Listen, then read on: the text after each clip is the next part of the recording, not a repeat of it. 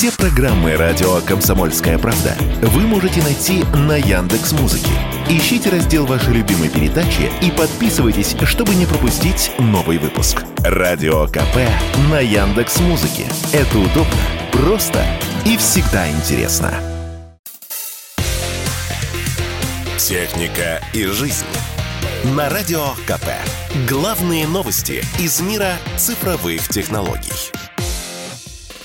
Всем привет! Меня зовут Василий Кондрашов, и в ближайшие 10 минут я расскажу вам о самом важном и интересном, что происходит в мире нейросетей, гаджетов и новых технологий. А в конце выпуска углубимся в историю и узнаем, каким был самый первый в мире мобильный телефон, самый первый звонок с которого был совершен ровно 50 лет назад. Программа нейросеть ChatGPT теперь беспокоит не только экспертов сферы IT, но и руководство государств. Так, итальянское управление по защите персональных данных объявило о блокировке ChatGPT на территории Италии. Возможно, блокировки временной, чтобы сперва изучить, каким образом и какие из пользовательских данных эта нейросеть использует и хранит. Говорят, уже выявлены нарушения. Плюс в итальянском ведомстве заявили, OpenAI, разработчик ChatGPT, якобы не проверяет возраст пользователей, и те рискуют получить в ответ на свои запросы не детский контент. У компании есть 20 дней для объяснений, иначе грозит штраф до 20 миллионов евро. Не исключают блокировки чат GPT и в Германии. Пока что нейросеть немецким пользователям доступна, но тем временем государственный цифровой регулятор изучает связанные с работой чат GPT ситуации на предмет безопасности и защиты персональных данных жителей Германии. Подобное расследование ведется и за океаном, в Канаде. Повод все тот же – сбор, использование и раскрытие личной информации без согласия пользователей. Но, возможно, это и правда всего лишь повод, а в действительности цифровые регуляторы этих трех государств обеспокоены и еще чем-то помимо, сказал Радио КП генеральный директор компании нейросети Ашманова Станислав Ашманов. Здесь речь скорее идет о том, что государства беспокоятся, что, например, в сфере образования чат GPT может значительный урон нанести за счет того, что школьники и студенты будут использовать, собственно, чат GPT для подделки дипломных работ и прочего. То же самое касается и различных аналитиков, госслужащих и так далее, которые, я уже сталкивался, уже сейчас используют чат GPT для генерации отчетов. Разумеется, особо не относясь критично к тому, что там внутри написано. Ранее приостановить на полгода разработки в области продвинутого искусственного интеллекта призвали Илон Маск, один из основателей Apple Стив Возняк и полторы тысячи других видных IT-экспертов. В открытом письме с призывом сперва разработать протоколы безопасности и вообще в деталях оговорить все правила использования искусственного интеллекта. Но остановить этот процесс, пусть даже на короткое время, уже невозможно, считает Станислав Ашманов можно приостановить и использование этого. Например, можно было бы просто решить, что нет в образовании и, например, в юриспруденции мы пока не готовы использовать чат GPT, пока не осознаем риски. А, соответственно, развитие, конечно, никак не остановить. Э, более того, я уверен, что э, то, что мы видим там, всякие публичные технологии, это только вершина айсберга. Готов э, поставить свой, свой зуб на то, что в недрах Пентагона уже чат GPT используется и развивается развивается, и никакие вот публичные письма, они не повлияют на это. Просто потому что такая штуковина, как чат GPT, она, ну, сравни появлению, может, если и не ядерного оружия, но, по крайней мере, технологий там нейронных сетей и интернета. Беспокоит чат GPT и звукозаписывающие корпорации. По требованию Universal Music, YouTube удалил музыкальный трек, созданный нейросетью. Некий пользователь попросил ИИ написать песню про кошек в стиле рэп и чтобы звучало как Eminem. Результат пользователь загрузил на YouTube. Получилось вот так.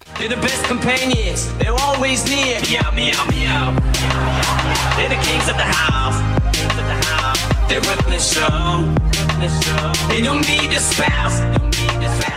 Мяу-мяу-мяу, мы короли дома, с нами тебе не нужен супруг. Эта запись даже в эфир большого вечернего ТВ-шоу попала. Именно после этого Universal Music, правообладатель песен Эминема, потребовала убрать трек из сети. Хотя рэп-то в нем на самом деле не Эминем читает, и стихи не его. Тем временем Яндекс запустил собственную нейросеть «Шедевром», генерирующую изображение по словесному описанию. Работает она в виде приложений для мобильных устройств Android и iOS и пока что является собой прототип. И поэтому после установки программы надо подать заявку для доступа к генератору. Удовлетворяют заявки достаточно быстро. А пока доступа нет, можно полистать изображения, сгенерированные по запросам других пользователей, и узнать, как видит нейросеть такие образы, как Ёшкин кот, хомяк-мандалорец или толпа людей поклоняется огромному бокалу пива в горах фотореализм. Российская компания поменьше под названием Symbol разрабатывает приложение, которое по звуку мотора сможет определить вид поломки, приключившейся с автомобильным двигателем. Что-то типа Шазама, где телефону даешь послушать играющую песню, и он сообщит тебе ее название и исполнителя. Предполагается, что автошазам послушает, как рычит ваш двигатель и скажет, например, что карбюратор барахлит. Ожидается, что сервис станет доступен пользователям до конца этого года. Инспектор гаджетов.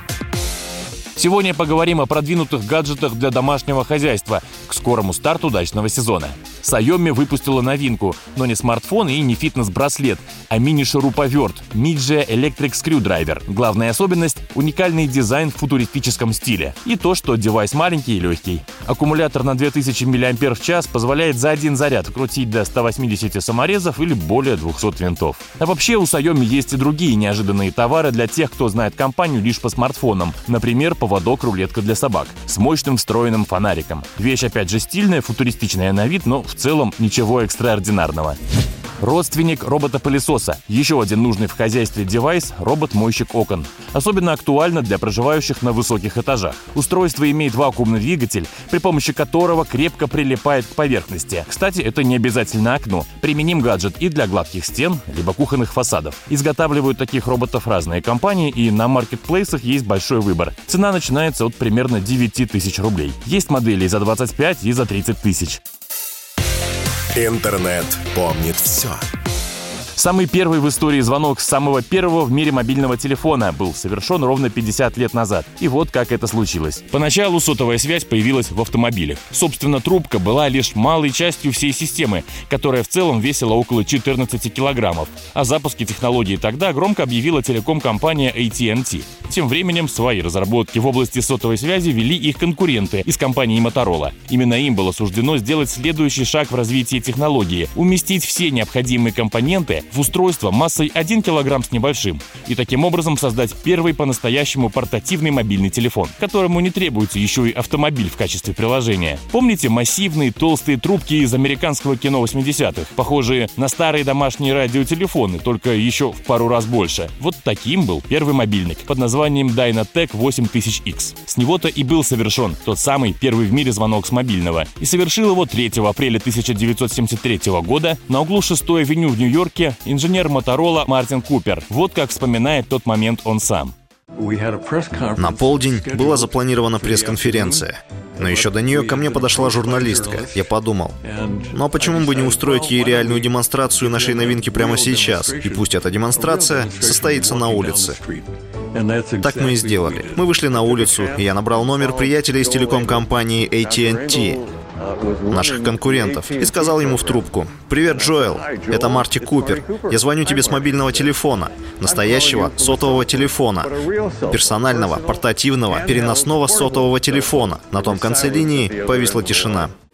Именно этот звонок официально считается первым когда-либо сделанным на мобильный. Впрочем, есть тут повод засомневаться. Наверняка ведь прежде чем собирать пресс-конференцию, создатели мобильного хоть пару раз допроверили его. Тем не менее, исторической датой считается именно этот день. Аппаратов этой модели на момент первого звонка существовало всего два. То была не готовая к запуску в производство модели, а скорее прототип и опытный образец. Потоковое производство Dynatec и, соответственно, продажа стартовало лишь 10 лет спустя, в 83-м. Хотя, как сказать, сказать, потоковая. Первый смартфон был вещью даже не просто статусной, а почти элитной. Стоил он без малого 4000 долларов, рассказывает в своем видеоблоге автор YouTube-канала «Мой то есть можно с уверенностью утверждать, что iPhone для нищебродов, а вот этот телефон для реально успешных людей. Поэтому он засветился в GTA Vice City как символ той эпохи, в фильме Wall Street как символ достатка и современности. Да и вообще, этот девайс светился во всем, где надо было показать стильно, успешно, современно.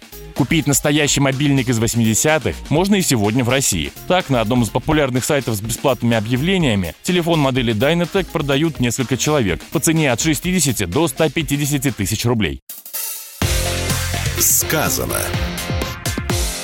Инженер Моторола Мартин Купер. Люди мобильны по своей природе, самым естественным образом. И все же сто лет подряд нам говорили, что единственный способ держать связь дистанционно – это через пару проводов. Проводов, которые, подобно поводку, привязывали вас к рабочему месту или к дому, тогда как вы хотели себе свободы, находиться где угодно. В этом суть того, какой должна быть связь. Мобильный – значит свободный.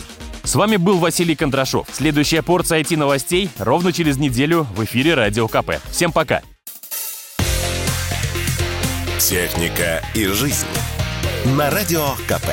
Главные новости из мира цифровых технологий.